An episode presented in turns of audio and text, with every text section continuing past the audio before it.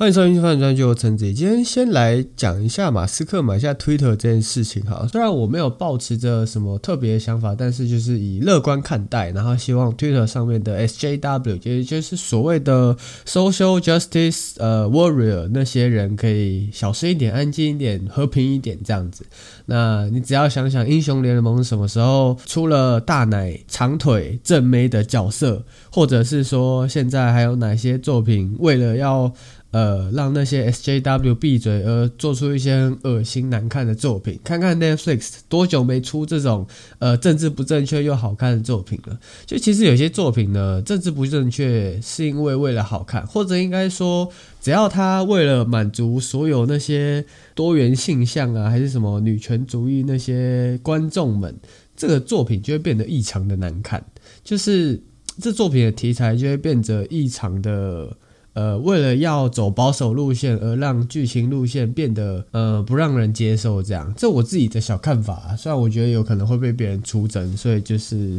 呃，抱持乐观看法这样子。好，今天是四月新番试读 Part Two，我真的觉得应该要在那个动画出两集的时候就先来试读，不然已经出到五月了还在试读，真的有点慢。首先，第一部《朋友游戏》由山口尊老师所著的漫画改编作品。这值得一提的是，他这一部《朋友游戏》的作品在二零一七年的时候有真人电视剧跟电影化过。那原作是漫画，这样。呃，主要内容呢，就是主角校外教学的钱。被偷走了，就他们这一群主角三男两女的朋友当中，有人偷走了。那偷走之后呢，会报名朋友游戏，在这个朋友游戏当中呢，缴了两百块，呃，两百万的报名费。那五个人，其中有一个人是欠下两千万的巨款。那他们五个人通关，能给最输的那个灌上两千万的债。那等于是说，呃，其中 A 欠了两千万。然后 A 用两百万去报名了朋友游戏，他想要把这个两千万的巨款托付给其他 B、C、D、E 任何一个人都好，让他自己可以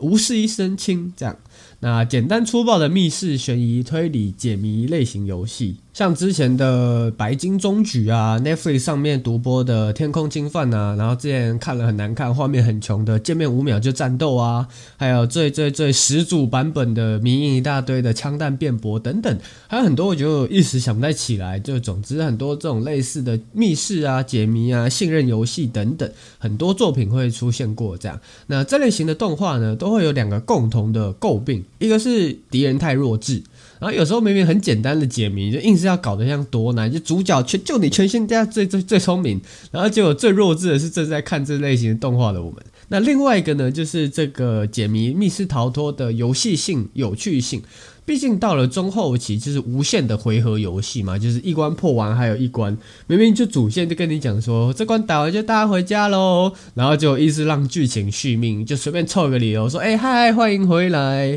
就是或者是介绍太冗长，根本不知道他们在玩什么游戏的也是有，就是这两个比较为人诟病的两点呐、啊。那相信有看过类似大逃杀或是斗智谈判类型解谜类型的动画人，肯定会知道以上我刚说过的那些问。问题，那再来还有一点呢，就感觉他们欠债的那个欠款有点少，就至少也增加到赌博末世路程度的金额，我才会有一点感觉，才两千万而已，而且还是日币，就感觉好像那个。打工打个三五年，打工打个十年，就认真工作个几年就能赚回来，就能回到零块钱这个水平了。不是说他的题材不好，只是在他之前实在是有太多人写过、做过类似的题材，导致说我都能大概猜到结局。反正最后一定是主角赢嘛，要么最后就是不了了之，要么又回来玩游戏嘛。就还是推荐给那些喜欢解谜啊、密室啊、信任类型作品的你们。啊，下一部史上最强村民 A，哇靠，来人呐、啊，把他给拖出去给斩了。这到底哪里好介绍？跟上一季那部斯格文大概有八十七八像吧？人家说四天王有五个是正常的，我怀疑异世界烂片四天王可能有四百个位置。那比较值得一提的是，史上最强村民 A 里面的女角。呃，不是女主角，那个魅魔角色阳宫菲娜是这位声优，她是两千年出生的，现年二十二岁，青春年华啊。她二零二一年的时候出道，呃，配过《奇蛋物语》的配角，五 G 家料理人的配角，长靖同学的配角，前面有够烦各式各样的配角。那今年呢，有配过换装娃娃的钱星兽跟村民 A 的这个魅魔角色，还有女忍者春心式的木莲，这三个都是主要角色。就虽然现在他只有那个前寿星那个那一种声线。但他才二十二岁而已，相信之后大有可回。那如果喜欢阳宫妃那声线的朋友，可以关注一下下一部 RPG 不动产，就 AKA 卖房子的点兔。我是说漫画改编动画，动画工坊制作，相信大家对动画工坊这家公司都不陌生。那剧情的部分呢，虽然他跟龙先生想要找个家一样，是以异世界为主要世界观，然后都是拿去卖房子的，但毕竟呢，身为一个男性。看到龙呢，就只是想到他干着马车的样子。没有马车的龙，还是一个灵的龙，谁想看呢、啊？看看隔壁棚的 RPG 不动产，你看他们那些灵精灵的妹子比较香，比较实在。如果龙先生呢，那个那条龙会干马车，我就承认它是一部好作品。但今天没有，就是 RPG 不动产的回合了。讲了这么多呢，呃，RPG 不动产的主要剧情就是看四个妹子当房租中介，然后卖各式各样异世界种族的房子。比起现在现实。世界那种重视房屋大小、设备等等，这边比较多元一点，就什么有适合地鼠家人一堆地洞的房子啊，还有适合火系元素的那种很热的烤房啊，跟适合河童的潮湿房子等等，就是有各式各样不同的特殊的房子，让他们等着去给呃房屋房客们介绍。这样，如果是喜欢这种闲闲没事，然后吃吃饼干聊聊天，主要也不是在卖房子，就是看他们聊天是重点，就。可以试试看。下一部《盾之勇者成名录》第二季怎么说呢？就不知道该说它烂，还是因为没有想到它会出第二季，在前面第一季魔改的剧情要圆回来，所以灵龟篇做得很乱，要原谅它。就总之，第二季节奏超乱，然后叙事超散，没有什么主角帅到的镜头。我是来看他耍帅，然后是来看他龙傲天的，就更多的是绿毛双马尾，然后长辫子的那个长枪兵的励志故事。谁想看呐、啊？我只想看勇者是勇者之后会有多惨，然后我只想看七勇者什么时候会加入主线剧情。这部看到现在，真的有一种啊，如果你不出第二季。该有多好的感觉！毕竟他第一季做的这么的棒，然后这么的邪道。第一季最后面领到了一个领地，然后把自己的土地整治好啊，然后生几个小浣熊啊，然后完结这个点还不错啊，不是做的很好吗？就希望他第二季后面的剧情或者是呃画面上面可以力挽狂澜一点，把剧情给拉回来。就如果你没有看过第一季的，实在不是很推荐他第二季啊，是真的做的蛮烂的。再观望看看啦，希望他后面可以有一点起色。下一部《香河之舞》由浅野伦老师所著漫画改编作品，由 Encourage Films 制作的，算老牌动画制作公司啊。主力制作的动画没有那么有名，协力制作到不少，就像很久以前的乌贼娘啊、俺妹啊、问题儿童来自异世界啊、苍之彼方四重奏啊，哦，苍之彼方四重奏很好看。然后点兔啊，他们都有协力制作过，算是以文戏为主的作品的话，应该是不会。会遭到哪里去了？那这部《香河之舞》的主故事大纲呢，就是男主角出门搞乐团，一搞就是十年，而且乐团还不但没有搞起来，没有什么人看，还因为团内的其他人说不想干了，所以就这样，三十二岁的主角身无分文的回家，接下了果子店的家业。讲到这边，大家可能会觉得说：“哇靠，这男的怎么这么渣？搞到三十几了还没有什么成就，没有什么成就就算了，路边死掉没有人在乎，还回来接家业。他这个男的可能连面粉。”怎么裹都不知道，还敢接家业啊？啊！殊不知小丑竟是我自己，男主角根本超强，而且不是因为他自己出去想闯闯而去搞乐队搞了十年，而是他太爱和果子了，导致他卖和果子都会哭着跟和果子说再见，因为实在是对客人太不好意思了，所以他家里的人才想要主角出去闯闯，不要接家业。哇靠！这根本从超黑的设定直接把你洗成白色的，而且还是漂最白的那种。主角回到家里接家业，但是家里已经有一个十一岁的没有血缘关系的小女孩继承了这个家业，应该算是本作的女主角吧。就原本是在知道这部四月新番的时候，不知道大家还记不记得，那时候我跟大家说过，我怕它变成一个 FBI 关切的动画，搞得什么十一岁女主角对上三十二岁主角的父女恋，我这这也扛不住，这个可能不止我扛不住，在座各位都扛不住。但还好，就是剧情是走一个亲情跟解忧杂货店路线的呃剧情。女主角呢，就是小时候被父母抛弃，然后缺乏父爱，需要人关心的女孩，就这样被丢到和果子店里面给别人寄养。那跟另外一位呢，为了家计来打工的女高中生，就这两个算是双女主角吗？就到现在，呃，我还看不太出来。反正这两个角色的呃剧情比重都蛮重的。一边呢是缺乏父爱，需要有一个角色，父亲的角色在他旁边。那另外一边呢是其实想要以音乐为目标为方向的高中生，但就只是需要有一个人来旁边提携他，这样就比起主角说是没成就回来给家里养，比较像是他回来救火的，就是他回来给另外那两个女生解忧的。帮助女主角，然后让她有个比较受到照顾的环境，还有帮助女高中生指引她的人生方向，给她一盏明灯。那和果子方面呢？那主角超强，就只是会因为哭着送走卖的那个和果子，这个比较麻烦而已。他其实果面粉什么，然后帮忙家里什么，根本都超厉害。就是他的剧情。呃，没有太多是在介绍和果子，比较多就是像我刚刚讲的解忧的部分跟亲情的部分居多。那、呃、其实我原本是想说来看个呃怎么制作和果子的故事，结果是回来看一个励志，回来看一个暖心的故事。话说呢，这部的口音是关西腔。然后我的日文老师说，关西腔有一种很好笑的感觉，而且有很多日本的搞笑艺人都是关西出身的。不过可能是因为我看关西腔作品都是要么像什么佐贺偶像式传奇啊，或者是呃舞伎家料理人啊，还有这部香河之物等等，都是富有典雅口吻的，或是暖心家庭剧情的，所以没有什么感受到关西腔是搞笑氛围的。那如果你也是喜欢关西腔的，喜欢亲情类型作品，你可以试试这部《香河植物》。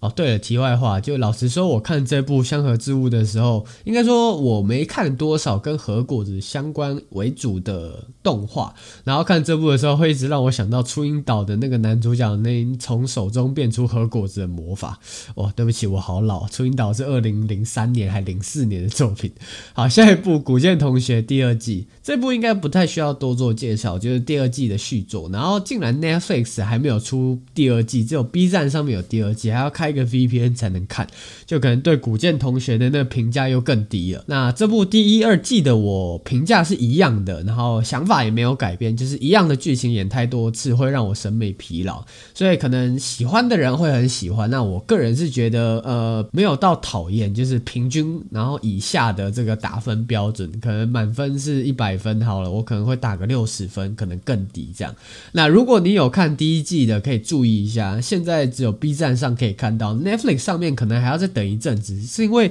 他日本那边要先演，然后有一些播放的那个版权问题还怎样？我目前还是没接收到，呃，Netflix 上面会不会出第二季的消息？那 B 站呢？可能你需要 VPN，可能需要大会员，就是要自己注意一下。下一部，社畜想被幼女幽灵治愈。呃，跟塔娃娃前辈有功凡还有同期讲一样，原本是在 Twitter 上面连载的短篇漫画，那后来改到月刊少年上面连载。那故事呢是在说女主角待的一个黑心企业，每天加班是日常，直到有一天呢，她在公司加班的时候。呃，在储藏室里面发现了一个幼女幽灵。那这个幽灵呢，怕女主角会过劳而死，所以整天想把她赶回家。就这样开始了在加班途中被治愈的故事。那应该听得出来，就是。从他还没开播之前，就我自己就很期待这部动画。毕竟现在人上班族压力很大，然后就需要这种呃费萌费萌的动画来疗愈一下身心灵。就是这种没啥剧情，就每天跟着他们一起加班，每天跟着他们一起被治愈，就很可爱，就心满意足了。就跟之前的呃剃须剪刀女高中生，或是呃狐仙大人想要让我撒娇这类型的作品，我一锤再提啊、哦，我已经提到每个那个加班类型。社畜类型的作品都会背了。那《幼女幽灵》里面呢，有很多很赞的声优们，像日高里菜啊、小圆好美啊、内田真理啊、石原夏之啊、小仓唯啊、阿城佳奈等等。就如果你有兴趣想要听到他们的奶音的话，欢迎下班之后买个便当回家看，这真的很棒，很治愈、很疗愈，很适合上班族。好，下一部《海谷骑士大人异世界冒险中》轻小说改编作品，KAI Studio 制作，没有听过制作公司，它一九年才成立的。之前这家公司有做过本田小狼与我啊，就这一部也算是被归类在四天王有四百部作品里面的其中一部作品。哇，一觉醒来，哇，是异世界耶！一觉醒来，哇，我的脸怎么变成以前买时装的脸了？一觉醒来，哇，路上有年轻美眉耶，救了肯定有好康的。这这部不得不说，包含了所有，真的是所有异世界冒险元素。那喜欢异世界题材的人可以来试试看。下一部《街角魔族》由伊藤初云著作，那四格漫画改编作品，一样是由第一季制作团队 JC Staff 节操社制作，细心的剧情，精良的制作，你值得一看再看。那作品本身呢，就是在讲魔族少女跟魔法少女之间的百合故事。呃，我是说他们之间的战斗跟纠葛。呃，比如说呢，魔族少女一先是想着让魔法少女变成她的眷属之类的，或是魔法少女呢想要解开她在这个城镇上的诅咒，然后魔族少女呢想要解开在家中的诅咒等等，就是解开各式各样的主线剧情。不过其实呢，它主线都不是重点，它主线大概。二十分钟里面可能只会演三分钟的主线，其他都还是日常为主，然后包含了魔法元素的日常。话说之前就是迷豆子的关系啊。鬼头明里爆红之后，接了很多声优工作嘛。后来我发现，个人感觉啦，就是没有什么科学根据。他比较适合低沉声线的角色，像这季那个高尔夫球原创作品《小鸟之翼》啊，就那个女主角也是呃鬼头明里配音的，这也是低沉声线的。然后还有这部《街角魔族》也是比较偏低声线的角色，就感觉啦，不知道大家怎么想，就是他比较适合配。呃，低沉声线的角色。下一部《魔法使的黎明期》就胡走祥老师著作轻小说改编系列作品，而且还是继从零开始异世界。后面的衍生作品，如果呢不知道这部是哪一部的，可以回去听我前两三集介绍的《从零开始的异世界》，由手冢制作公司制作，呃，老牌的制作公司没有什么毛病啊。那目前看下来呢，它并没有《从零开始异世界》好看。那不知道是不是因为《从零开始》实在是太好看了，就突然给一部呃这部作品期待太高了，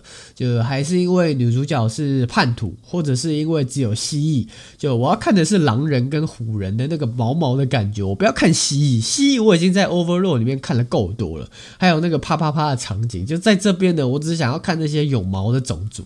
那这部感觉呢，就是中中世纪欧洲政权那种错综复杂的呃剧情，还有带一点魔法元素的故事啊。那目前前三集看下来，还没有什么太大的爆点，就目前还是观察状态啦。如果是因为从零开始异世界来看这部作品的朋友呢，你可以先暂缓一下，这部还需要观望一下，我怕它后面可能会烂尾的状态啦。今天最后一部《爱在征服世界》之后，由田野弘原作，由呃若山弘卓老师负责作画的漫画改编作品，动画是由 Project Number Nine 制作。这部虽然人在巴哈上面没有什么很高的人气啊。但是呢，但是但是，超级无敌大推，推到烂掉，用我这三个月的阳寿也要推荐这部作品，超级无敌好看，是我这季继《间谍加加九》之外最喜欢的作品。它每一集真的是每一集都超级无敌好笑。如果你有至少一次跟别人交往过的经验的话，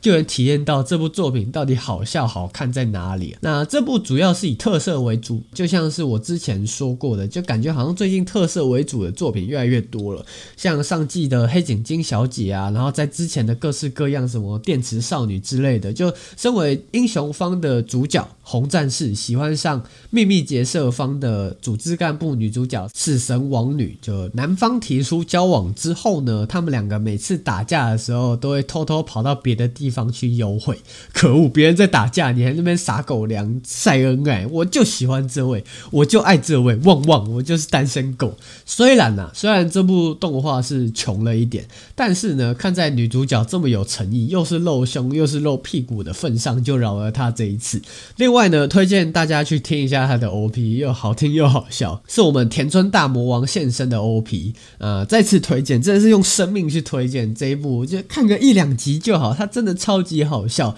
以特色为主，以恋爱剧情撒狗粮番为辅的恋爱作品，真的很好笑，拜托大家去看，真的。好，今天介绍差不多到这边，下礼拜把最后没介绍完的都介绍介绍。都已经五月中了，我还在介绍四月新番，真的很很难过。呃，下礼拜介绍完之后，可能会来介绍一下小太郎生活。今天先这样，peace，拜拜。